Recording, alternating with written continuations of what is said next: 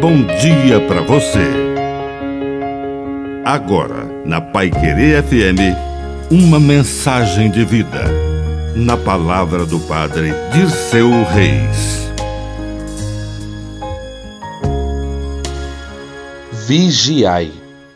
A vigilância é uma virtude que coloca a prudência como guarda de nossas portas. Na porta do olhar, coloque a guarda da prudência para apenas olhar, ver aquilo que edifica.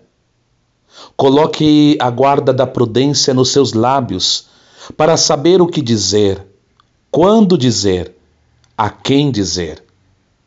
Seja vigilante na porta do coração, para ser prudente no sentir, e na porta da mente, para ser prudente no pensar. Siga o conselho de Jesus.